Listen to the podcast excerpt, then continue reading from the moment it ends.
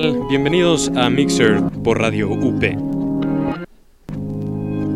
Conducen el programa Marco Gómez y Juan Pablo Mañón.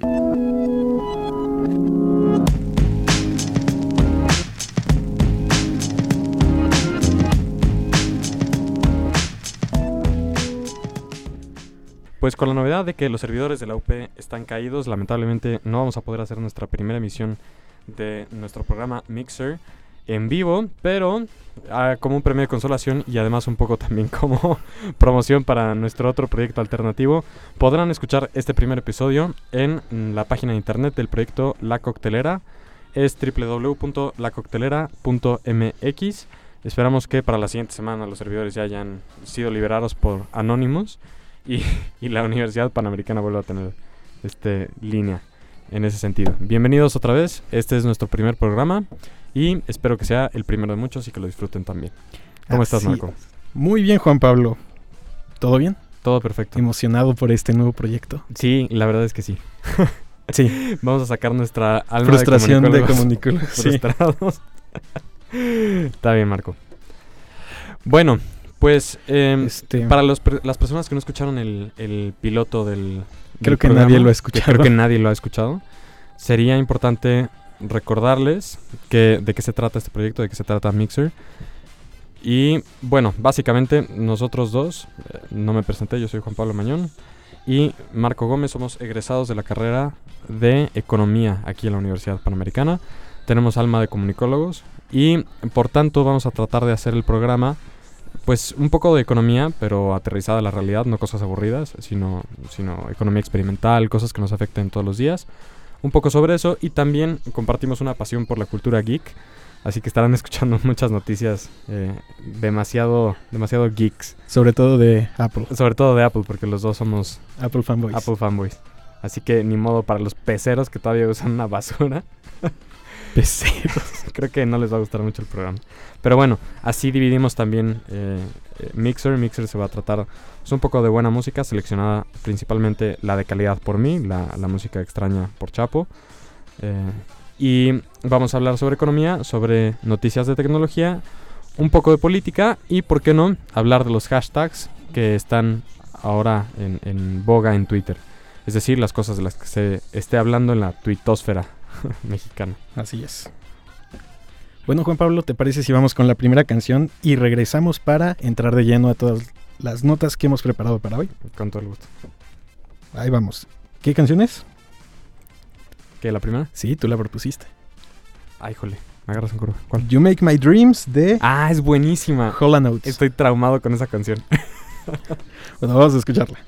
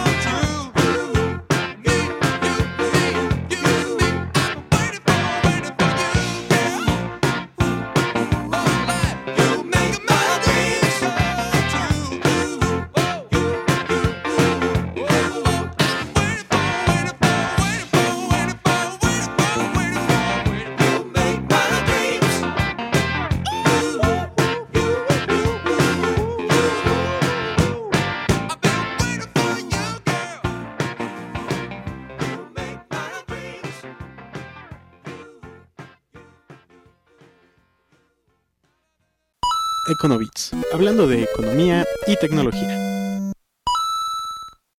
Muy bien, bueno, pues aquí están las noticias más curiosas en términos de economía.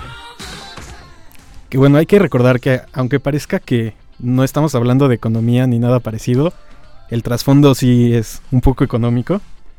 Entonces, la primera nota trata de eh, uno de, de, los blogs que me fascina leer, que se llama Free Economics. Es precisamente lo que intentamos hacer con esto, que sea economía, pero visto de una manera diferente.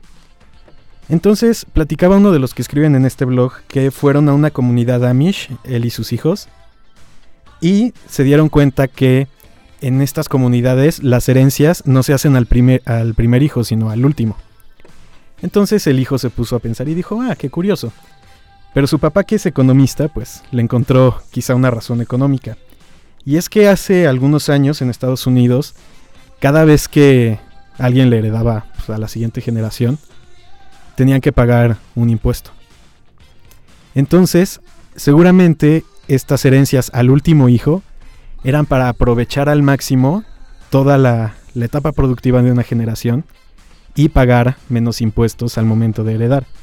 Por ejemplo, si tú le, heredaras al primogénito en tres generaciones, quizás si lo heredaras al último hijo nada más, serían dos herencias. Entonces no pagarías tanto de impuestos Tanto al momento de heredar. Mi duda era, por ahorrarse impuestos, lo que están pretendiendo es brincarse generaciones. Ajá, se brincaban generaciones para, para evitar pagar impuestos tan seguido. ¿Y eso provocaba qué? Nada. O sea, pues que tu capital no se redujera tan seguido. Entonces los hijos más grandes no aprendían a administrar el, el negocio, sino que aprendían las artes propias del negocio, del negocio, o sea, hacer quesos y demás. Raro. Y era el último hijo el que el que aprendía a manejar el negocio familiar, porque al final él era el que se lo iba a quedar. Bueno, la segunda de nuestras notas curiosas. es- sí, estuvo muy curiosa. Esa la escogió Marco. Ya, ya no tuve nada que ver. Este, esta segunda también la escogió Marco, pero está, está curiosa, pero padre. En una ciudad holandesa de Utrecht ha puesto una de- en una de sus estaciones del metro un acelerador de transferencias. Y para ellos el acelerador de transferencias es una resbaladilla. Para, eh, en vez de que tengas que bajar las escaleras, te, te pones en la resbaladilla y ya, te caes y ya, llegas como mucho más rápido. Y eso, pues sí tiene, sí tiene un trasfondo económico, agiliza el tráfico y permite que, que seas, pues, quizá más productivo, que llegues más rápido a tiempo. Y que llegues más feliz. Exactamente, aquí estamos viendo las fotos, a ver si se las podemos compartir por... Sí, por esto va a estar en el blog, en Twitter, Está en increíble, tiene una resbaladilla así enorme. No solo hay fotos, también creo que hay un video. Qué buena onda, ¿no? Sí. Está muy padre. Debería de haber así... Debería haber uno de esos en la estación de Miscuac, que son como que tres son niveles. Un tobogán. Y que cayeras en el metro, ¿no? Tuviera un colchón, así la entrada. Bueno, pues en horas pico, la gente es tu colchón. No, oye, pero debe, sí, aquí en, aquí en Miscuac, bueno, de hecho todos los de la línea de aquí de, ¿Naranja? ajá, toda la línea naranja, son, las escaleras son enormes, son como tres pisos. Sí. Imagínate aventártelo en, en tobogán. Estaría interesante. Sí, sería una muy buena idea. Bueno, pasamos a la siguiente nota. No, la siguiente. Ah, la Canción. siguiente sección. Exacto. Muy bien. ¿Cuál es la Este, siguiente canción? La siguiente canción es Iridescent de Linkin Park, en la versión en vivo que tocaron en el iTunes Festival de Londres este año. Entonces vamos con esta canción.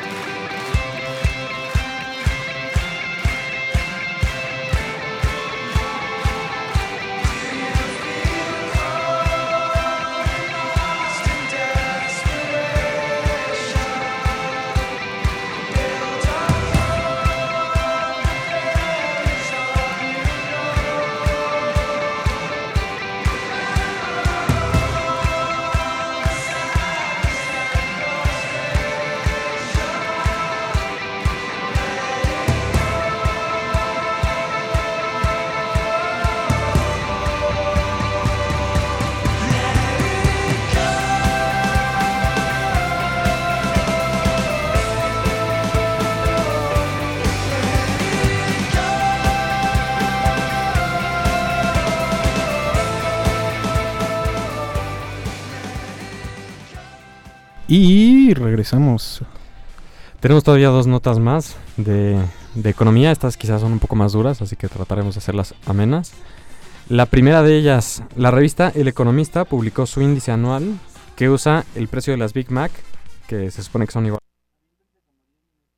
tipo de cambio que, que deberían de tener diversas monedas. ¿Qué es el índice Big Mac? Bueno, pues en, en teoría, si tú vas a un McDonald's en India, en Francia, en España, en Alemania, en teoría, una Big Mac tiene exactamente los mismos componentes, eh, una cantidad estandarizada de carne, de trabajo, De pan. de pan, De lechuga, Ajá, todo. Exactamente. O sea, en teoría, una Big Mac a cada país le cuesta en sus términos lo mismo. Entonces, el índice Big Mac lo que mide es el precio de esas Big Macs en comparación al precio de otras Big Macs en otros países del mundo, convirtiendo el tipo de cambio. Por ejemplo, voy a decir una tontería, si una Big Mac aquí en, México cuesta 25 pesos y en Estados Unidos cuesta un dólar, y si el dólar está a 11.50, pues entonces la Big Mac de aquí está mucho más cara que, que la Big Mac de Estados Unidos. Entonces, bueno, es un índice muy interesante porque permite como, como equiparar muy certeramente eh, los tipos de cambio y lo que está sucediendo en cada país. Y bueno, a grandes rasgos lo que interesa saber es que uno de los países que tienen un tipo de cambio más sobrevaluado, es decir, que, que su moneda vale mucho más de lo que debería, en, primer está, en primer lugar está Brasil, Argentina, Suecia. Son de los países que tienen que su moneda está más sobrevaluada. Y hay algunos países que están subvaluados en algunos ramos, pero principalmente llama la atención India. India debería de, de tener una moneda como más cara de la que tiene. Eh, esto, claro, comparándolo con, con este índice, el índice Big Mac, que es una cosa que no sabía, seguramente. No, sí, hay gente que sí lo sabe. ¿Sí? En la mañana aquí en un programa de Radio UP, el de Gabriel Rendón, estaban hablando de, Del índice. del. Así es. Ah, está padre. Es- Entonces no también les dejamos el link a, a esta nota. Y bueno, la siguiente no es una nota de economía ni es una nota de tecnología, pero es un poco geek. No sé si alguna vez llegaron a ver una serie de televisión llamada Cosmos, No, dirigida por Carl Sagan. Ni, idea qué es eso.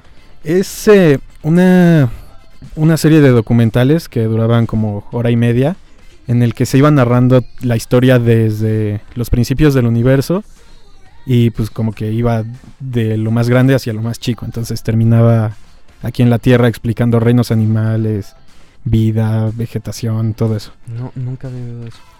Fue una serie muy muy buena.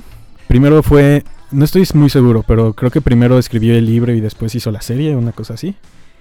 Y pues 30 años después de que se transmitiera por primera vez, van a hacer un relanzamiento de la serie. Va a estar a cargo de Fox, la cadena de televisión Fox. Ah, Y- qué susto me diste. Sí, sí, no, yo también me Dije, no, va a ser un fracaso. No, va a estar a cargo de el científico Neil deGrasse, que es un experimentado científico en todo este campo de astrofísica y demás. Y se planea un lanzamiento para el 2013. Lo interesante es que va a tener pues una actualización de datos que pues en 30 años la, la ciencia ha avanzado muchísimo, muchísimo. y bueno, pero aún así eh, era muy muy completa. Por ejemplo, ya tocaba las primeras cosas de, de varias teorías que ahorita ya están más robustas. O sea, no, no estaban tan perdidos en aquel entonces. O sea, algo así como un laboratorio de Big Man, pero mucho más pro. Algo así. Y bueno, mucho más formal, porque el, el avatar- Este, Big Man era Ay, Big Man era súper pro. ¿Sí supiste que se murió Lester? la rata. ¿Te acuerdas de la rata? Se murió. Fue una gran pérdida para la humanidad, de verdad. Sí, se murió ese y el de Art Attack. A mí eso de verdad me choqueó. O sea, mi infancia estuvo basada en, en el mundo de Big Man y en Art Attack. Y aparte, el de Art Attack era como drogadicto y así, medio mal plan. Sí, pero Lester se murió de un infarto. Bueno, pues era un don aquí de mm, 70 y cacho. Órale. Estaba todo dar ese cuate. Sí, se murió. Sí. Mal plan. Ay, también. Ay, es que se han muerto muchos. se murió Bernie Mac. Esos me dolieron. ¿Tú te acuerdas de Bernie Mac? ¿Cuál Bernie Mac? ¿No te acuerdas de Bernie, Bernie Mac? Es el, es el que salía en Oceans 11, 12 y 13. El, Ah, creo que ya. el sí. negrito gordito. Ajá, sí. Ah, sí, es cierto. Ese sí, cuate se murió. Bosley. Tenía. Ajá. Sí, sí, sí. Tenía como 45, 50 Sí, una años. cosa así. Sí, qué mal plan. Bueno, en fin. Divagamos un poco. Poquito. Yo no, tú. Pero bueno, qué buena onda. Ojalá, Sí. ojalá de ese tipo de programas de, de divulgación científica se vuelvan como más o menos. Sí, porque la ciencia no es aburrida. No, los aburridos son los científicos. Exacto. Exacto. sí, pues sí, es la verdad. la economía no es aburrida. la economía son los economistas. Está bien. Pero ya no. Por eso aquí nos divertimos hablando de estas cosas. Sí, ojalá de verdad puedan eh, empezar a disfrutar la ciencia tanto como nosotros, la economía tanto como nosotros, y empiecen un nuevo día. Esto es Brand New Day de Sting.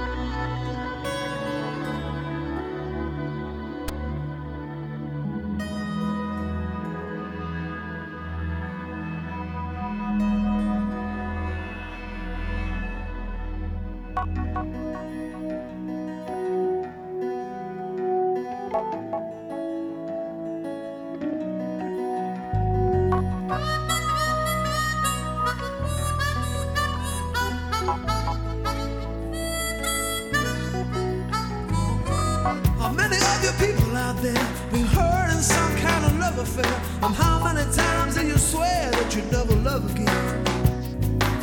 How many lonely sleepless nights? How many lies? How many fights? And why would you wanna put yourself through all of that again?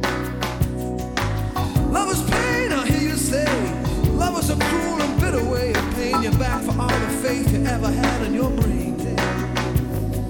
Or could it be that what you need the most you feeling just like a ghost? You never wanna feel so sad and lost again.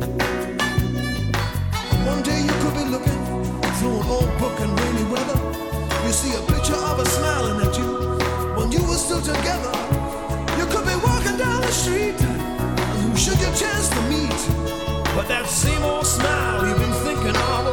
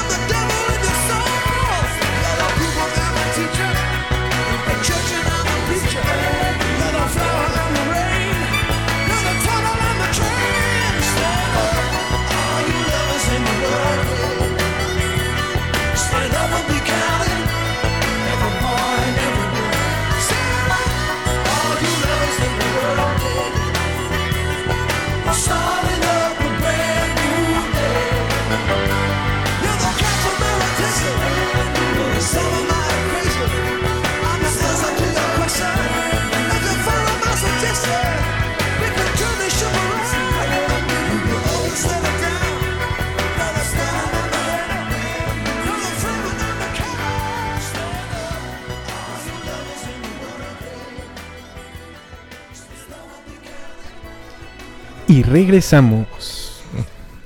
¿Qué? Me gusta cuando dices, y regresamos. Y regresamos. Suficiente. Tiene, sí tiene alma de burócrata este cuate, ¿no? Así donde se hacen sus juntas. Y regresamos a la junta. No, no te escucho. Es que me está tratando de hablar el productor. también. Sí, dice que hables de frente al micrófono. ¿Así? Así, Pero es que exacto. así no lo veo. No Bueno. importa. Me ahorro ver al productor que está bien feo. Sí. Bueno, Saludos al productor. saludos al productor. Y a la familia del productor. Sí, por ahí está su hermano. Y al acompañante del productor. Exacto. En fin, pasamos a la siguiente nota. Hola, hermano de Juan Pablo. Bueno, ya podemos seguir. Sí, ya. Siguiente nota habla sobre el 6 de agosto pasado se cumplieron 20 años de la primera de la publicación de la primera página de internet por Sir Tim Berners-Lee. ¿Sir? Sir, es un Sir. ¿No es gringo? No, es británico. ¿En serio? Sí. Pero entonces ARPANET, ¿de dónde? ¿Quién era ARPANET? ¿Era gringo? Ah, sí, pero no. Este sujeto es el creador del código HTML. Ah, sí es cierto. Eh, el otro es Vinton Cerf, que es el, Ajá, el creador del protocolo de transferencia. Exactamente, exactamente. Sí, sí, sí. Gracias por sacarme del error. Que tuve la oportunidad de escuchar en Campus Party, a los dos juntos. No, fue, fue muy interesante, porque, o sea, le preguntas, oye, cuando, cuando escribiste la primera página, o sea, ¿qué, ¿a qué le tirabas? Y te dice que eran para, para pura investigación, o sea, era un, el desarrollar un proyecto de, de cómo poner las, las páginas y cómo conectarte, etc. Pero que era fundamental, jamás se, se percató del alcance que podía tener. Y hoy pues la mayoría de las cosas corren en HTML y se ha creado una red que es un monstruo gigantesco y que es completamente diferente a, a lo que alguna vez imaginamos. Para los que no lo saben, el HTML es el código con el que se escriben las páginas de internet. Es como el lenguaje con el que están escritas. Es muy y ese, ese lenguaje lo interpreta la página de internet. Bueno, o sea, el explorador web. Y entonces te enseña eh, lo que sea que hayas programado. Eso es el HTML para los que estén en, En cero. En cero. Hablando de este tema. Bueno, pero la nota era um, que se han cumplido 20 años y que no tenía ni idea de que tenía el alcance. Sí. Y aún así no, este, decía que el que estábamos en pañales, o sea, el internet no ha alcanzado ni la décima parte del potencial que puede tener. El otro día estuve viendo, hablando de internet y hablando del, del potencial, el otro día me, me enseñó, lo digo mi hermano, un, un video increíble de OK Go. Es un grupo de rock neoyorquino muy bueno, que se caracteriza sobre todo por sus videos. Son súper creativos. Son unos cuates, ¿te acuerdas de... de Que se suben a unas Exactamente, caminadoras. Exactamente. Ese video en YouTube que se volvió viral de estos tipos, bueno, han hecho videos pues cada vez mejores, ahora tienen pues ya una disquera y han sacado varios discos y tal. Tienen mucho más apoyo, pero la creatividad con la que siguen haciendo sus videos es impresionante. Y, y lo comento porque tienen un video en, en conjunto con Google Chrome en un proyecto de Google que es como es como acercar el multimedia a, a las páginas de internet. O sea, como al internet. Hacerlo como mucho más integral. O sea, que ya no sea como solo un video incrustado ahí en una página de internet, sino que sea todavía más interactivo. Pero no a través de Flash, sino solamente utilizando como el explorador web como tal. En este caso Google Chrome. Google Chrome, de nuevo para los que están en cero, pues es un, es un, nave- navegador. un navegador de internet como lo es Es como, como solo su Explorer. Exactamente. Eh, es como lo que era Internet Explorer en 1999, porque ya evidentemente nadie usa Internet Explorer. No te crees. es Pero- realmente triste verlos.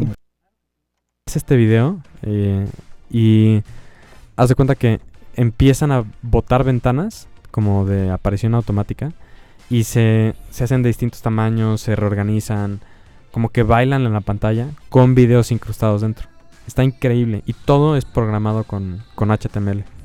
Todo en- completamente y, y con CSS y puras cosas así súper locas. Órale. Se ve que se tardaron milenios. Pero, pero es un ejemplo de lo que tú dices. O sea, el potencial que tiene tal cual el código HTML y, y, eh, ese tipo de programación todavía es enorme. Enorme, sí. Más el que tiene Internet como tal. O sea, como ente que digo, finalmente no, no estamos hablando de Internet como tal, pero Internet como tal todavía...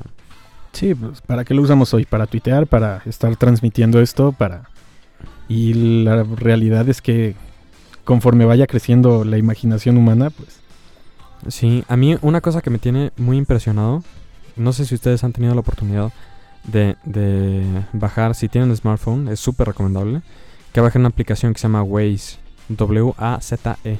Es un GPS que, que está conectado siempre a Internet, pero es un GPS colaborativo. ¿Eso qué quiere decir? Que, por ejemplo, vamos, no sé, aquí saliendo de la UP y hay un tráfico de los mil demonios. Entonces tú pones en, en el GPS, o incluso el GPS se da cuenta, hoy que venía, eh, que venía para acá, eh, fui, fui, fui a una cita como por patriotismo, pero ya más, más hacia el centro y regresé. El, el GPS solito detecta que hay tráfico, porque bajas la velocidad.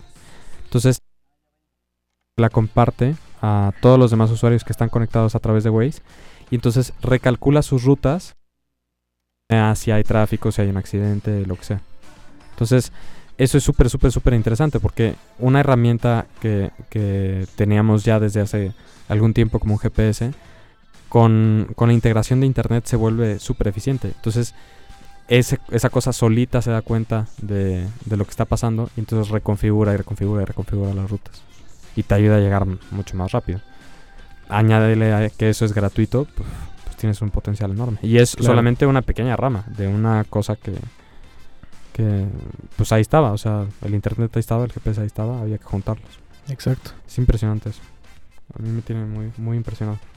Y bueno, ¿qué no se podrá hacer en...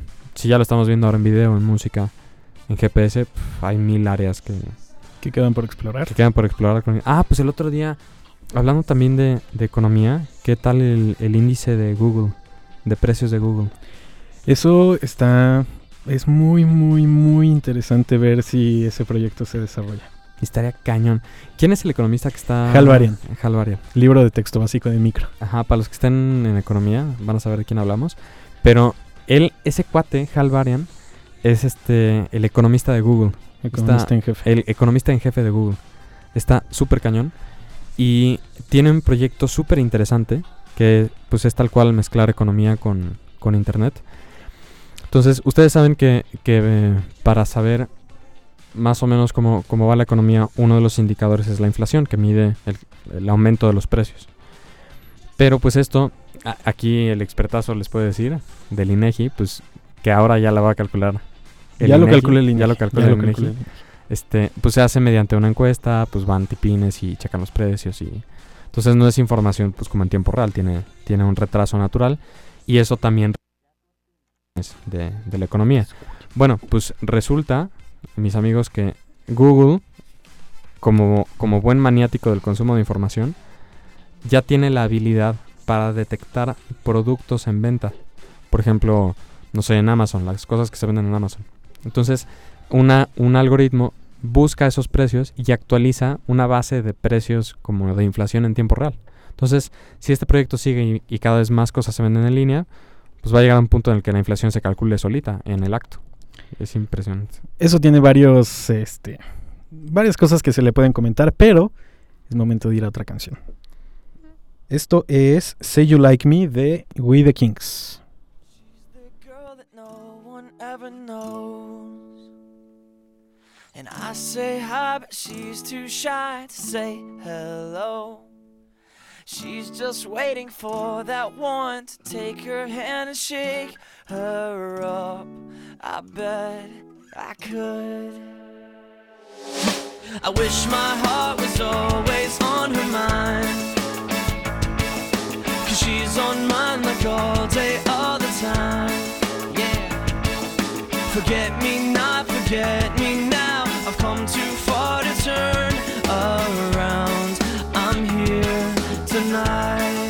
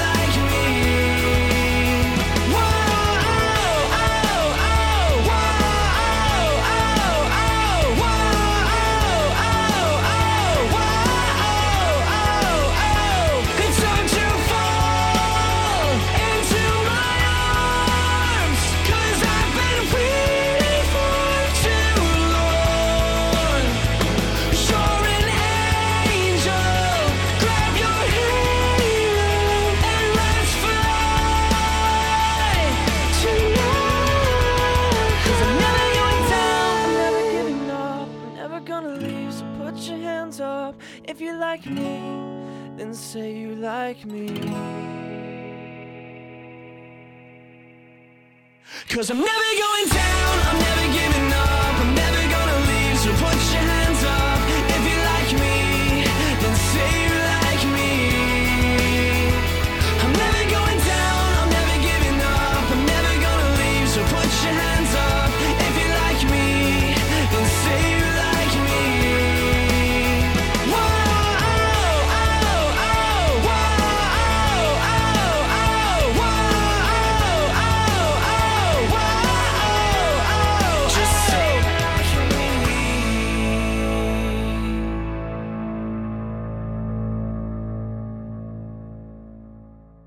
Regresamos ahora para escuchar la parte de política de Mixer.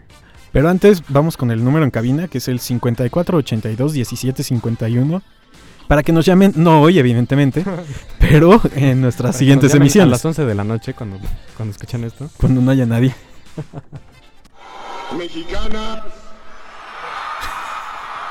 Politizando. y mexicanos. Listo, gracias. Hicimos un ridículo con tal de que escucharan nuestro, Nuestro ID. nuestro Que, bonito que ID. debido a las notas que trataremos debió hacer algo así como My Fellow Americans. bueno, este, no sé si estén al tanto de todo el relajo que se trae a Estados Unidos con su deuda, que si pueden pagarla, que si le bajan la calificación, que si las bolsas se ponen nerviosas y se caen. Pero, después de que les bajaron la calificación de su deuda, que pues, básicamente es una calificación para saber qué tan, qué tan capaz es el gobierno de, de pagar su propia deuda, se las rebajaron, tenían la, la calificación perfecta y los pusieron un escaloncito abajo. Y salió Obama ayer a hablar al- a los medios y decir que aunque les hayan bajado la calificación, Estados Unidos siempre será un país triple A. Que es, ¿Qué es un triple A? el triple A es la calificación más alta que, que otorgan las Sí. calificadoras de inversión. No, bueno, para, para, perdón por el breviario cultural, pero de nuevo para los que no estén familiarizados, este, hay principalmente dos calificadoras, Standard Poor's y Moody's. Eh, ellos califican la capacidad de pago que tienen los países de su propia deuda.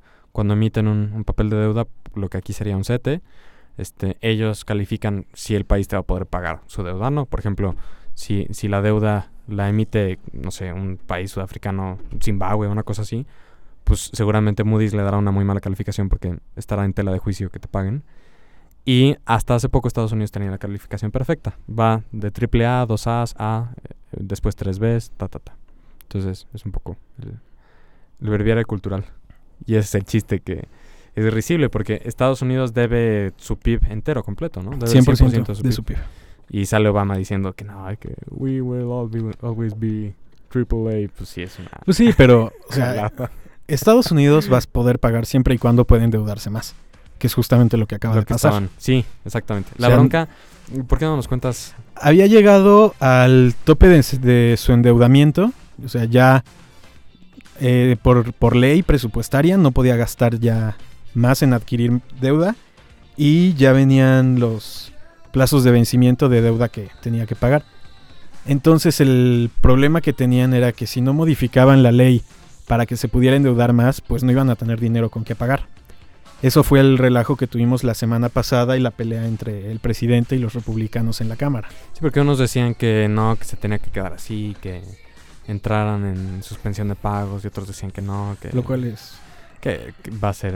O sea, jamás... Estados Unidos jamás, va a entrar en de- suspensión de pagos. Pero bueno, sí salió, sí fue como frase de cierre de, de Armageddon la que se aventó. Sí, yo me, me le eché en vivo porque este, pues, estaba en el trabajo y dije, ah, pues Y los puedo escuchar. ¿no? Estaba trabajando, de hecho.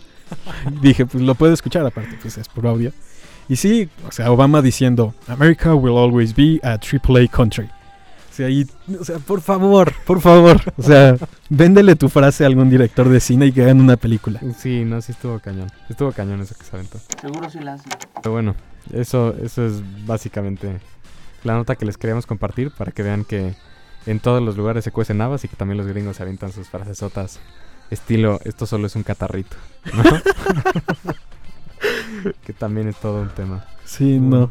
Qué horror. Bueno, La siguiente nota, Juan Pablo. tenemos una segunda nota que, que concierne es así a la política mexicana y es sobre las aspiraciones presidenciales del señor Don Santiago Krill. Que yo no sé, eh, a él, a Heriberto Félix, este, y a otros tantos, yo no sé quién les dijo que de verdad podían ser presidentes. Pero bueno, la cosa es que eh, esto es una crónica que, que leí de una página de internet que les recomiendo muchísimo. Seguramente ustedes ya habrán visitado Animal Político.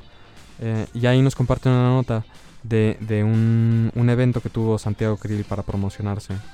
Pues sus aspiraciones presidenciales. Ya lleva cuántos años queriendo ser presidente este tipo. Pues desde el sexenio Desde el pasado que Calderón le ganó la... la- Candidatura. la candidatura. Este, pero bueno, yo lo que yo lo que lo que les quería compartir, que fue lo que me impresionó un poco de, esta nota, es cómo de verdad, en serio, tenemos tal nivel de falta de memoria que no nos acordamos la gran decepción que fue Santiago Krill en ese entonces. Este, y como eso, pues muchísimos políticos, que, de repente desaparecen un poco de la vida pública y, y así como si nada regresan con aspiraciones presidenciales, pues es como, no sé, de verdad, de escalofrío. A mí no me sorprendería que en un par de años Bas Bas se propusiera a sí mismo como secretario de Seguridad Pública y que nadie se acordara de lo que pasó con Polet. O así, tantas cosas que suceden. Entonces, eh, a mí me llamó la atención esta nota. Es una crónica, de nuevo, de, un evento, no, no es tal cual como una noticia. Pero, pero lo que más me llama la atención es eso. O sea, que este cuate sigue terco con, con ser presidente y que de repente pues se desaparece un rato, lo mandan a la congeladora y regresa y ya otra vez tiene popularidad y otra vez la gente quisiera que fuera presidente y otra vez tiene empuje y bueno, pues que Bueno, que el caso del PAN y quién tiene empuje adentro es hijo, todavía un- demasiado relativo. todo un tema. Yo la verdad es que les debo confesar, sí tenía preferencia por alguien dentro. Yo, yo comulgo un poco más con el PAN, que no quiere decir en ningún término que sea panista. Pero uno de los cuates que a mí me caían mejor era, era Lozano. Fíjate tú, era Lozano. Él le quería dar continuidad a un proyecto. Él alegaba que no, no hay que reinventar al país cada seis años. Pero pues se nos cayó. Eso dicen todos. Eso dicen todos. Pero a él sí lo veo un poco más como trabajando cerca con Calderón. Pero la cosa es, pues, ¿quién? O sea, está... ¿Quiénes son los candidatos? Está Josefina. Josefina, que es la que más o menos, ¿no? Está Emilio González. Está Emilio González, que también... Yo tampoco sé quién le dijo que podía ser presidente después de las burradas que ha dicho. Sí. Pero bueno, Emilio González. Está Lujambio. Está Alonso Lujambio, secretario de Educación. Está Ernesto Cordero. Cordero. Ah, Ay, qué hermoso. Ay, qué hermoso, sí. A ver si el señor actuario llega. Que no creo. Y no tengo nada contra los actuarios. Pero, Pero contra él sí. contra él sí. Sí, caray. Este, ¿y quién ya se cayó? Ya se cayó Se Heriberto. cayó Heriberto Félix Guerra. Ya se cayó Lozano. Y Lozano. Bueno, Lozano renunció. Dijo, bueno, ya, las encuestas no me favorecen. Y espero que Krill Ya váyanse. tenga un poco de, de criterio. Pero bueno, es un poco lo que les queríamos compartir. Vamos con otra canción. Esto es Islands de The XX.